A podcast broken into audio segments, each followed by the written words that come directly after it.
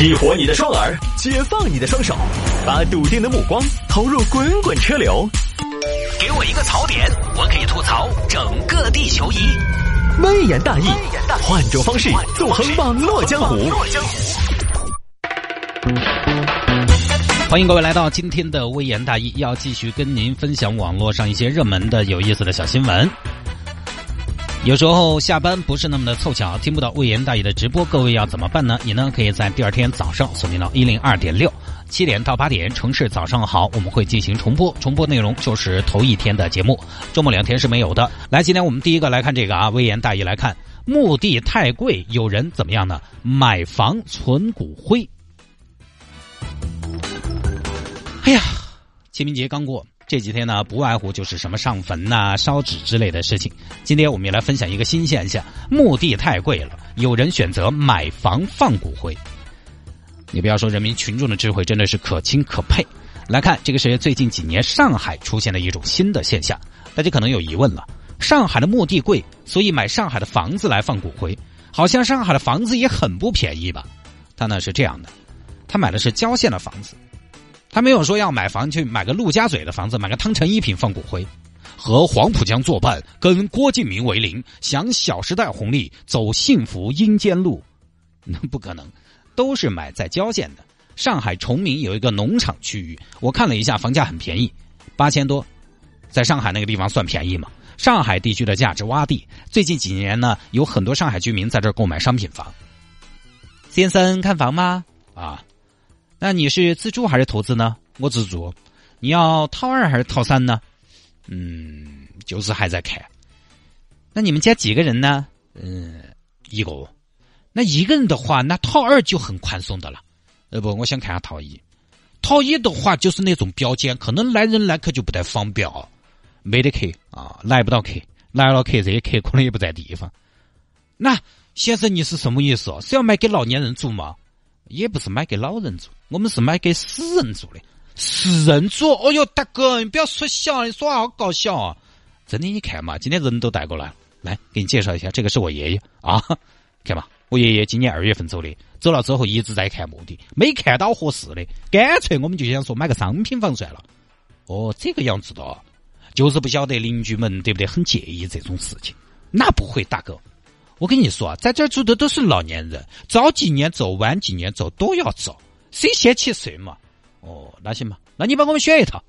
好的，那对于采光有没有什么要求？有，呃，我爷爷生前喜欢晒太阳，啊，就给他选一个当西晒的嘛。哦，好，那要是看中庭呢，还是临街呢？临街的就会吵一些，因为这个楼底下有一个烧烤摊摊，五十米外还有一个幽民商务会所。我们也喜欢热闹，来个临街的嘛。好，那楼层有没有什么要求呢？这个是一楼的哦，不要一楼，一楼太潮了，骨灰容易整成浆糊。高一点啊，干一点。好，那我给你选一个顶楼，这有一套顶楼，就这样买房啊，整个买下来在二十万以内。大家可能也会奇怪，二十万以内，那么请问上海的墓地是多少钱？有媒体统计了，上海墓穴单价超过了九万一平米，比房子的均价要贵。那死都死不起了，而差不多呢，一个正常的公墓的占地也就是一平米，一平米多点按照国家相关规定，不能超标。但是实际操作中，有些公墓还是推出了超标墓地的，四五平方的都有。你算九万一平米，算下来就是几大十万。算下来是不是买房便宜点？而且买房有个好处，买房你可以自己住，因为这个地方远离都市，很适合养老，所以买了房放骨灰，你可以自己住，还可以以后出售。墓地就不太可能转手，你很少看到卖二手墓地的，对不对？卖房的有个链家，有没有一个网站叫链坟网，或者我爱我坟、中原坟产、二十一世纪不动坟，坟是用来住的，不是用来炒的，没有，对不对？你也不可能自己举个牌牌去介绍。帅哥，看不看下坟嘛？我们这儿坟是南北通透，精装修，水电气三通，外卖京东全覆盖，拎包入住。小区后头都是改善型的业主，素质也相对比较高，很少扰民的，是不是哦？真的，这都是以前我们屋头老辈子自己做的，很爱惜的。考虑一下嘛，支持商代，丧葬的丧。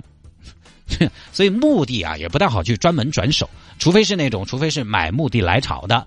没有办过入住啊，你从我这儿手上买，我呢从这个公墓的手上买，你不可能用了一段时间，里面都住了人了，有豪出来嘛？现在城市往南发展，我准备你把你搬到天府新区去，你不可能嘛？相比之下，房子又可以暂时的寄放骨灰，又可以住，完了自己还可以转手卖，相比之下确实实用性要多一些了。它相当于是在住宅的基础上开发出了存放骨灰的功能。现在不光是上海人在这儿买，还有什么江苏啊、浙江的跑过来买，有的放骨灰，有的是供奉祖老先人，有些啊他家里边老人多，干脆都搬到这儿来。来点下数，一盒、两盒、三盒、四盒，哎，还差一盒呢，还差哪个？我看一下哈，这个是爷爷，这个是婆婆，这个是哦，爸，那个舅舅没在。哎呀，你个短命娃，肯定在车上嘛，搞外去拿下来。家里人过世了，都在这儿集中安置啊！这样一算，确实好像省了一些钱。当然，听起来虽然合情合理，但是你买房来存放骨灰，对于邻居来说有没有影响呢？邻居们怎么看呢？媒体采访了这些小区的住户，一位居民就说。哎呀，我晓得这个事情硬是还是有点过分嘛，很自私噻！一到清明节，那些人就跑到楼道头来烧纸。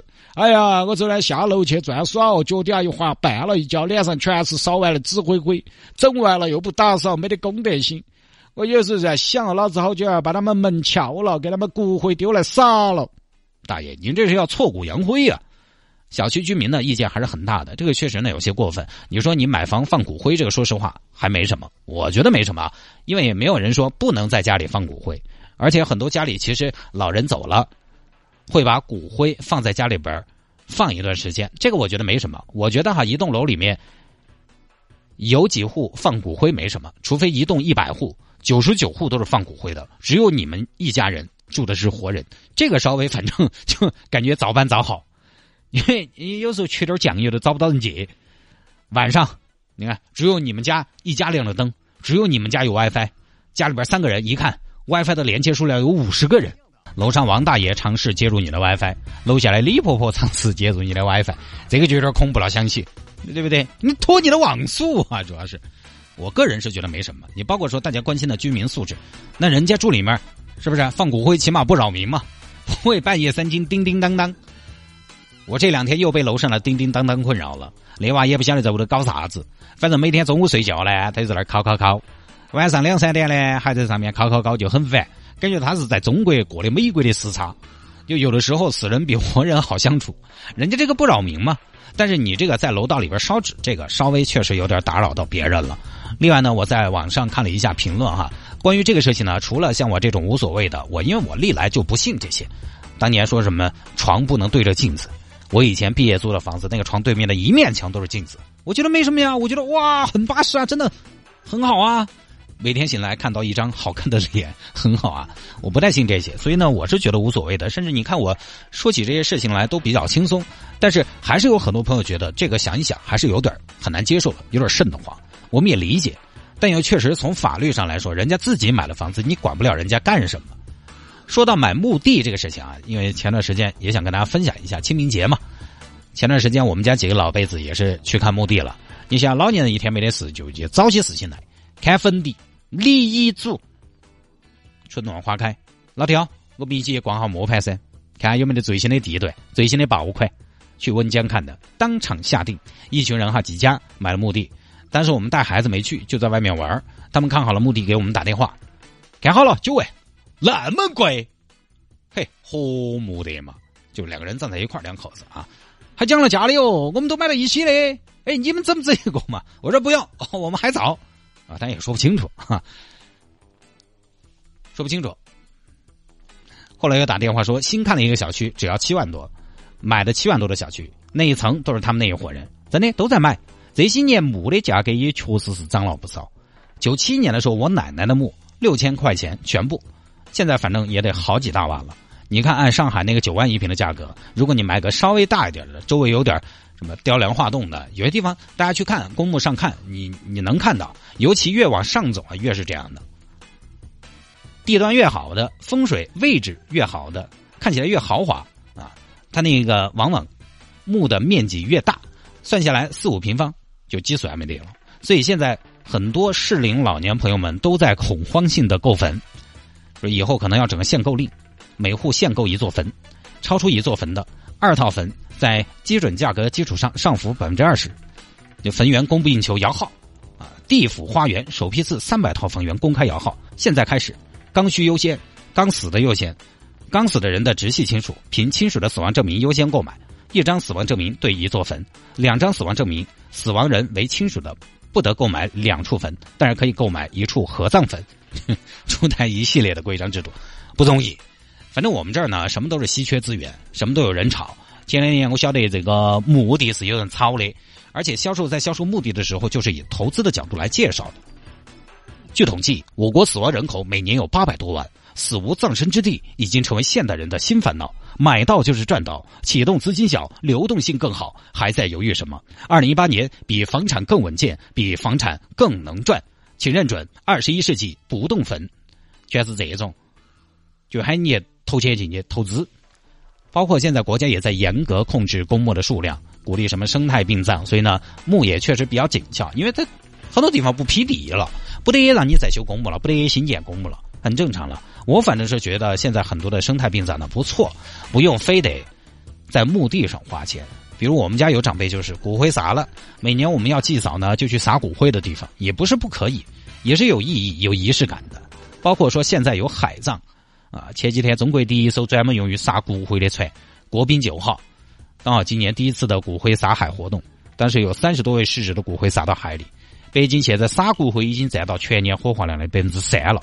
而且呢是不断增长的态势，反正以后我要是死了，我是我个人是能接受这种方式的。你包括很多什么生态殡葬啊、树葬、草葬、花盆葬啊，你比如我死了，就把我骨灰或者泥巴装到一个花盆头，然后种点花，以后我们家后辈来，妈妈妈妈，你看呐，爷爷开花了，这是什么花？妈妈，呃，你爷爷开的花应该它叫谢檀，应该叫檀花，这种好像也可以。还有意义啊，还挺小清新，开出一朵花，会觉得生命的延续。植物也有生命嘛，啊，还有一些是其他的骨灰撒了，然后呢，用剩下的骨灰做成钻戒，这个样子戴到手上的，不灵不灵很闪，戴在手上。爷爷走，今天我去和女朋友约会。你约会你就不要把我带上了嘛，有些东西那个非礼勿视的嘛。骨灰做成戒指也很好啊。你们娃娃没见过老辈子，到时候等他懂事了，拿出一串项链来。来，亲爱的，我把这串项链传给你。这是什么呀？这个是你爷爷，这个是你婆婆，这是你二大爷，这个是你舅舅。我这一串亲戚啊，就一直陪在你身边。但这个呢，好像有点贵，而且现在有一个说法是，这个东西有风险，就是骨灰做成戒指。作为一个工艺品纪念品，我查了一下骨灰做钻石到底可不可行，众说纷纭，没有一个确切的答案。就这个东西呢，可能属于科技树的顶端的东西，我们一般人它不属于常识，还只有靠人家说才晓得行不行。那一旦不行，或者说是噱头大于实际的话，就有可能，比如说，说是你爷爷的骨灰做的，但你又没有全程监控，到时候把你爷爷骨灰拿去，可能就丢到抽水马桶里要冲走了，完了再随便给你一颗钻石，一般的钻石是不贵的。净度不高、纯度不高的，是不贵的啊！你天天戴的高高兴兴的，还给几万块钱，天天摸到。爷爷起床了，你是不是有点神经？或者还有可能骨灰根本就做不出那种用于观赏的钻石。你爷的骨灰只有一丁点，它大量加入了其他物质形成结晶，这种情感上就没什么意义了。你好不好接受嘛，也是个问题。生态殡葬呢，反正我个人是比较能接受。别的好多朋友，尤其是老辈子比较多，觉得一定要有个墓。其实呢，也可以理解，毕竟呢，传统思维嘛，入土为安嘛。而且呢，中国几千年的丧葬文化，虽然大家现在说不文明、不环保，现在很多城市也在倡议说要文明祭扫，不要烧纸，不要点蜡，不要点香。但是说实话，你也看一下，还是很多朋友在点香点了。这是几千年的一种仪式感传下来的啊，虽然是。其实说起来，你要用科学的角度去解读，我们做这种事情有什么意义？我们说不出来它有什么意义。它其实就是种仪式感。这种仪式感呢，除了让活着的人好受一点，还有一点很重要的是，让家庭之间的联系更紧密了。真的，就是有一天我们终归会背井离乡，会远离父母，但是我们不要忘了你是从哪里来的。恰恰每年这个时候回家祭扫。就是告诉你，你不知道自己要到哪儿去，但起码你知道自己要从哪儿来，对不对？你的根在哪里？所以我现在就非常担心，我们家老辈子他们有一天都走完了，好像我就没有来路了。我觉得想想还挺凄凉的。而且我们家老辈子他们买墓地啊，其实他们都不是成都人，他们为什么买在成都周边？是为了我们晚辈以后方便。说实话，那个东西墓地买太远了，买到他们老家太远了就不会去了。不啰嗦了啊！今天大家呢放假归来，可能也才第二天，而且昨天很多朋友其实也没上班。可能还有点假期综合症，下班了就聊生死，真的有点生不如死。这个呢，就跟大家分享到这儿。那下了节目找我有什么事情呢？魏延大有什么小新闻的素材可以向我推荐，也欢迎您在微信上面直接来搜索谢探的私人微信号，拼音的谢探，然后是数字的零八幺七，拼音的谢探，然后是数字的零八幺七，加为好友来跟我留言就 OK 了。